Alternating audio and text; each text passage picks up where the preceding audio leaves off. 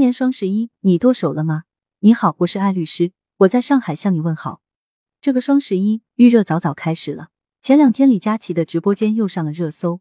因为他的直播间卖的一款资生堂的水乳产品比官网上卖的要贵，准确的说是比资生堂官方旗舰店直播间卖的要贵，给人的感觉就是两个直播间相互竞争，当妈的拉偏价，然后抱养的比不过亲生的，而且当妈的处理善后又用了双标。最后导致同一个产品到了消费者手里，出现了四种不同的价格，最大价差超过了两千块。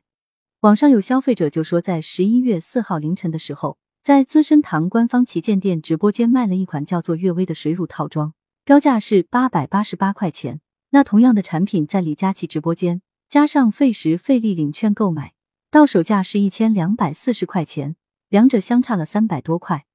在四号晚上，资生堂旗舰店就回应说，八百八十八块钱的价格是系统故障，属于异常订单，会对这一部分订单做统一的退款处理，并且会给予适当的补偿。那李佳琦这一方面也表示，品牌将会为异常订单做统一的退款处理。听起来好像是资生堂方面就认领了相关的责任，但是在后续的处理上却让人觉得莫名其妙，感觉并没有息事宁人，反而扩大了两个价差。新闻里面就说，在资生堂官方旗舰店的直播间购买的一部分消费者可以仅退款不退货，意思呢就是白白捡一个套装，一分钱都不用花。但是在李佳琦直播间购买的消费者，他就得不到任何的补偿，你不服气就只能申请退款。而且在李佳琦直播间里，就是这个到手价是一千二百四十块钱的价格，就有消费者发现买断了以后去申请保价的消费者，下手快的就保价成功了。下手慢的就有很多人表示，在去申请保价的时候，那个系统却显示无法提供保价服务，于是就发生了特别奇怪的事情，就是同一个品牌同一个套餐，有人花了一千二百四十块钱，有人花了八百八十八块钱，有人一分钱没有花，还有免费使用的福利，还有极少数的消费者叠加使用了该商品的优惠券，还有某宝美妆惊喜券，还有红包之后，据说最后实际付了一千零七十八块钱。所以这一个商品好像是四个价格呀，那这一顿操作下来，就有更多人不服了。谁家的钱也不是大风刮来的，是吧？有网友说，确实享受到了零元买的这种福利。有一个江苏的用户发了截图说，他是当时在李佳琦的直播间没抢到那个水乳，就去了资生堂官方旗舰店的直播间，他是通过付定金的方式下单的，因为顺便保了个价，保证水乳的这个价格是八百八十八。结果转天上午就收到了快递，并且当天晚上又接到了客服电话，说让申请退款，但是呢不需要退货，就是要把水乳送给他。那他就顺手申请了仅退款，然后就显示退款已成功，所以他就说这就是白嫖了一套悦薇的水乳套装。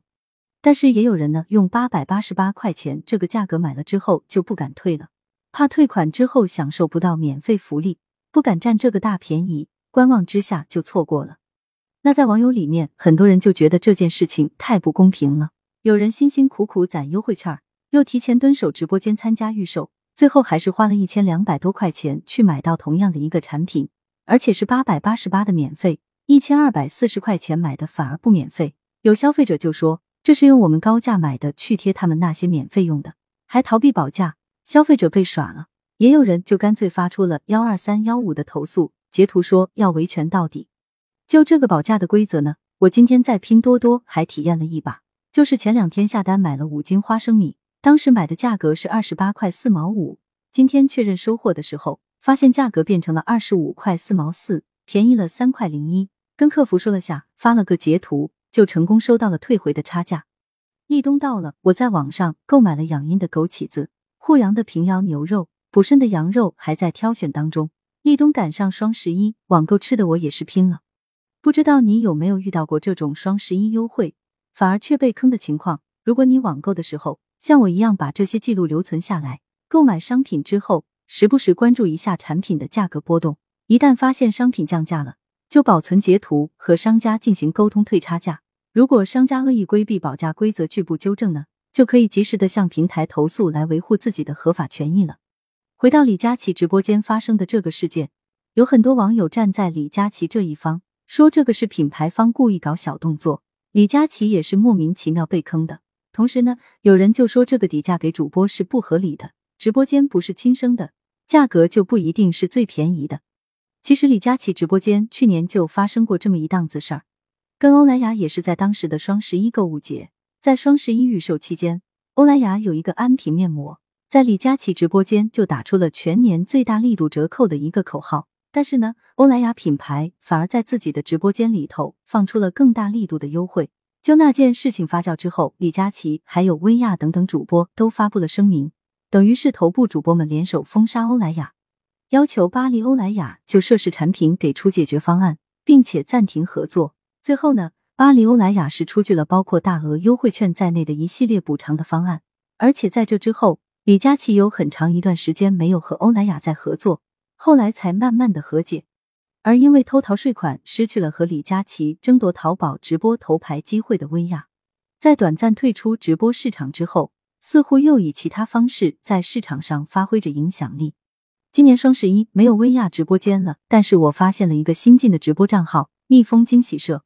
这个直播间在淘宝的首次开播是今年的二月十二号晚间。屏幕里六双手来回舞动，嘴里喊着“我们来了”，短时间内就吸引了大量的观众。涌入直播间的人群，绝大多数曾经是薇娅的女人，因为他们惊喜的发现，这个全新的直播间里面出现的六位主播中有五个人都是熟识的面孔：小韩、浩浩、凯子、发财、多多，都是过去薇娅直播间里的常驻助播或模特。有薇娅的拽粉就表示，都是认识的原班人马，熟悉的感觉又回来了。六位出镜的主播在直播的时候概不回答有关薇娅的问题，多次强调自己的新身份是创业小团队。从启信宝查看，蜜蜂惊喜社的东家是杭州百丰文化传媒有限公司。这家公司成立于二零二一年的八月份，成立的当月就曾经变更过经营范围，加入了直播带货的内容。它的法定代表人和大股东是何卫华。从表面上看，这家公司和薇娅以及直播机构千寻文化公司并没有直接的关联。不过，很多薇娅的粉丝却认定蜜蜂惊喜社是组织的回归，因为他们发现了很多的蛛丝马迹。首先，蜜蜂惊喜社这个名字就模仿了薇娅之前的官方公众号“薇娅惊喜社”。薇娅的丈夫董海峰的粉丝昵称就叫蜜蜂。在蜜蜂的直播间里，还出现了薇娅直播间的固定夜景背景板。并且使用了薇娅的经典口播。废话不多说，先来抽播奖。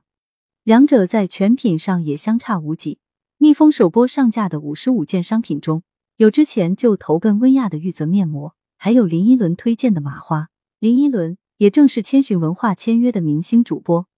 千寻文化的员工们还高调转发了蜜蜂惊喜社的直播信息。各种迹象表明，蜜蜂惊喜社是另起炉灶，但绝对与薇娅有关。许多薇娅的粉丝认为，蜜蜂直播的折扣还是很大的，所以他们乐意支持一下老熟人。在粉丝们的支持下，蜜蜂惊喜社的首播观看人次超过了一百万，当晚涨粉二十六万。五天之后，粉丝数突破了一百万，蜜蜂惊喜社跻身到了淘宝直播的 TOP 三榜单。据此，有品牌零售行业的高级分析师就认为，以一个新进直播间来评估，蜜蜂惊喜社的发展速度是非常快的。一般来说，一个普通直播间要发展到这个水平，可能需要一年甚至更长的时间。但是蜜蜂在短短一周之内就做到了。回头来看，今年二月份，薇娅团队并没有因为停播就解散团队或者是裁员，在放假一周之后就恢复了工作，目前暂时服务于其他主播。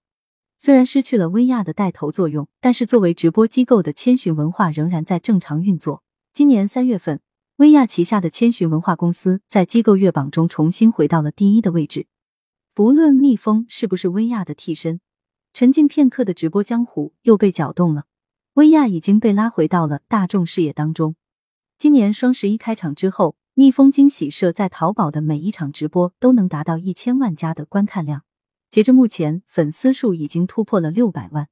虽然还不足以和巅峰时刻的薇娅相比，但是也成为了淘宝举足轻松的主播。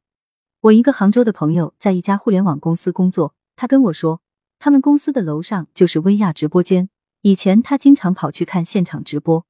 薇娅夫妇临走的时候，薇娅的老公拎着一个塑料篮子下来跟他说：“要不以后呢，我的车位就给你用吧，以前老是我用你的。”我问他，他们的公司清算了吗？他说并没有，是他们的表弟在搞，千寻活得好好的，他们俩去玩儿去了，去花钱去了。说是在泰国芭提雅买了一个酒店，准备叫薇娅酒店。等疫情结束了，有中泰政策，行情能差吗？对不对？薇娅本身有那么多华人记得这个名字，人家觉得还是有一定信任度的。说是芭提雅的市长都接见他们了，他们买的那个酒店原来也是一个名牌，临海的七八层，带着巨大的游泳池，在顶楼就可以把中泰网购的话题性搞起来，把泰国的东西卖给中国。把中国的东西卖给泰国，我调侃说，那不就是网上倒爷吗？他回怼说，要说的高大上，要跟紧形势，叫做中泰经济贸易互联网，开拓泰国新电商。你以为没有直播的薇娅就搞了这些吗？其实不然，薇娅利用直播期间积累的人脉和资源，开拓出了好多个赚钱方式。具体有哪些呢？下期我们接着聊，欢迎留言讨论，关注主播，订阅专辑不迷路。记得网购立冬养生的羊肉时，选一个好品牌哦，也要记得发挥保价规则的功能哈。